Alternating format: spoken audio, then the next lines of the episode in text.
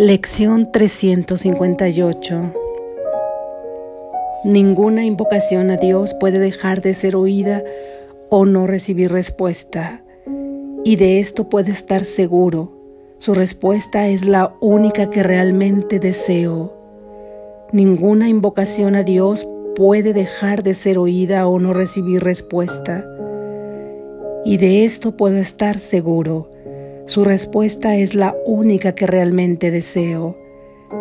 Ninguna invocación a Dios puede dejar de ser oída o no recibir respuesta, y de esto puedo estar seguro. Su respuesta es la única que realmente deseo.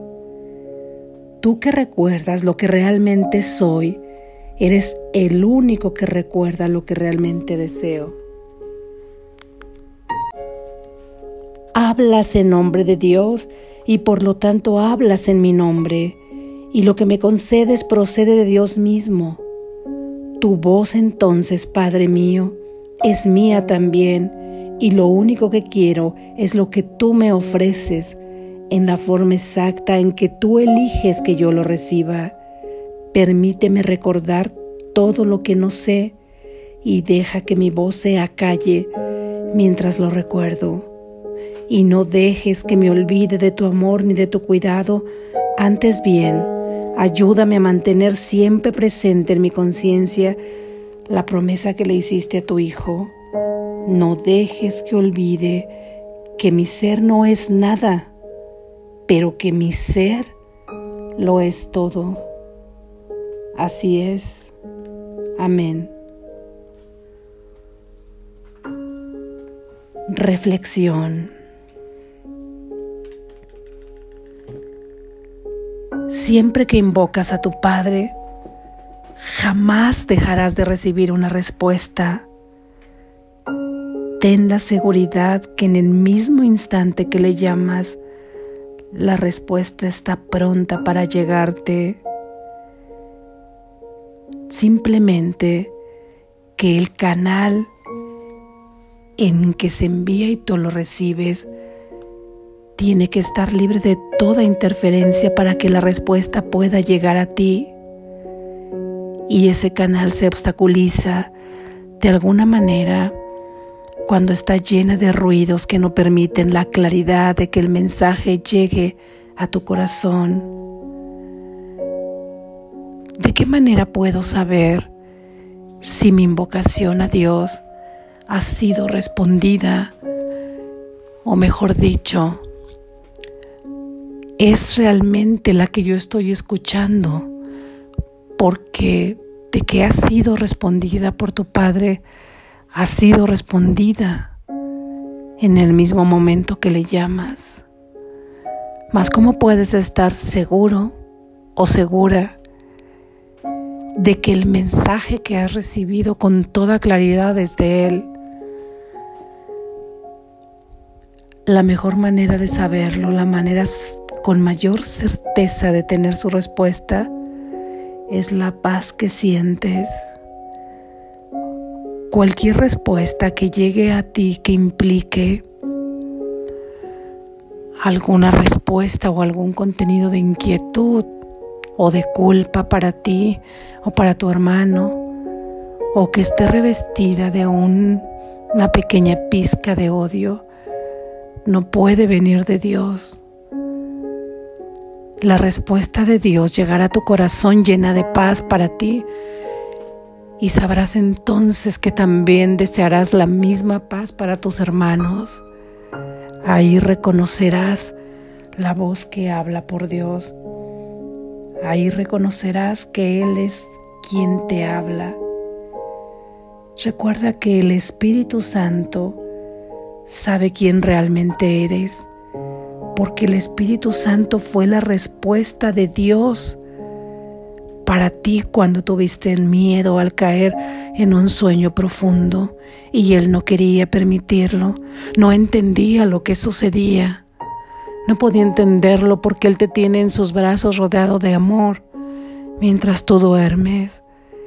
Y de forma inmediata creó para ti una respuesta un mediador, el Espíritu Santo, una especie de energía divina que entiende que tú sufres porque te has creído todo lo que parece suceder en este mundo, en todo lo que creaste con esta mente dual, que aunque no existe, tú le has otorgado realidad.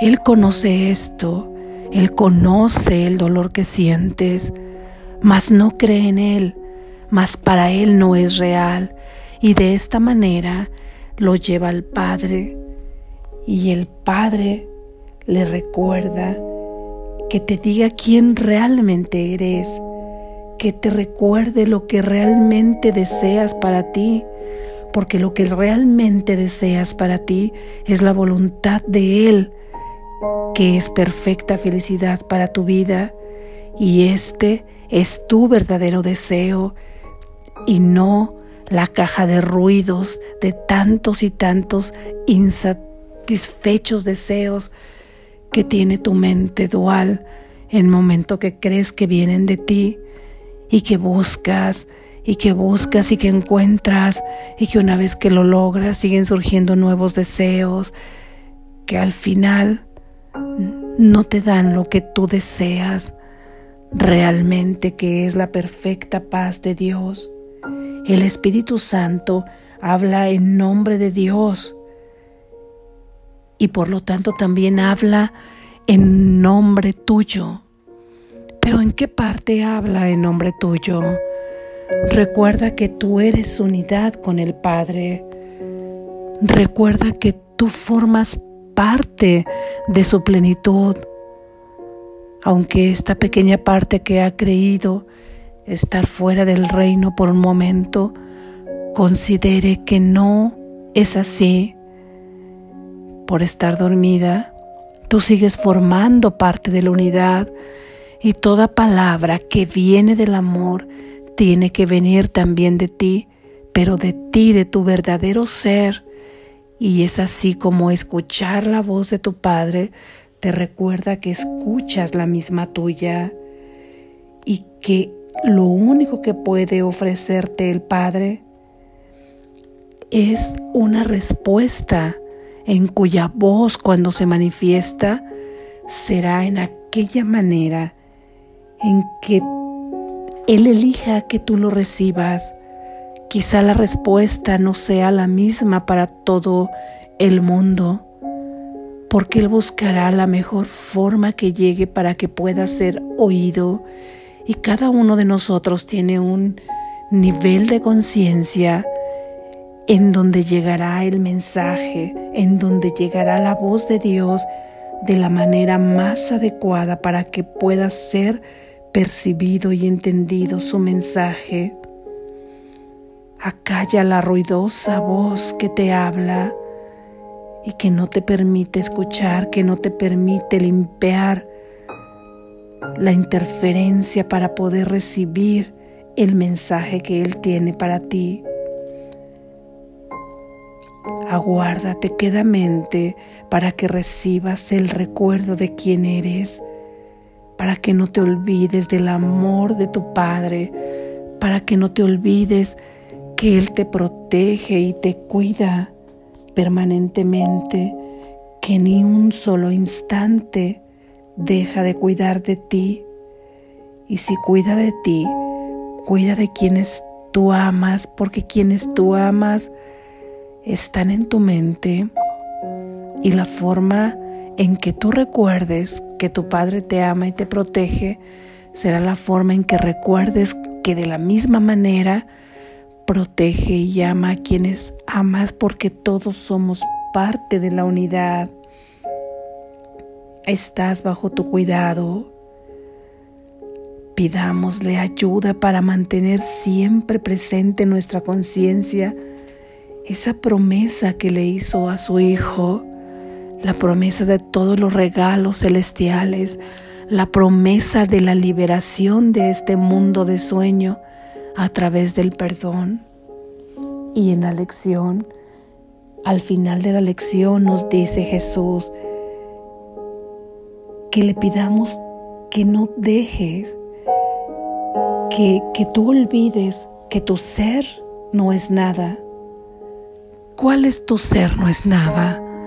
El ser en el libro escrito con ese minúscula se refiere a ese ser que te has creído ser, a esa pequeñez, al insignificante yo que cree existir, al ego que está lleno de sí mismo y que cree que todo lo domina y tiene una voluntad aparte, pues sabe perfectamente que no existe, solo existe en tanto que creas que es real.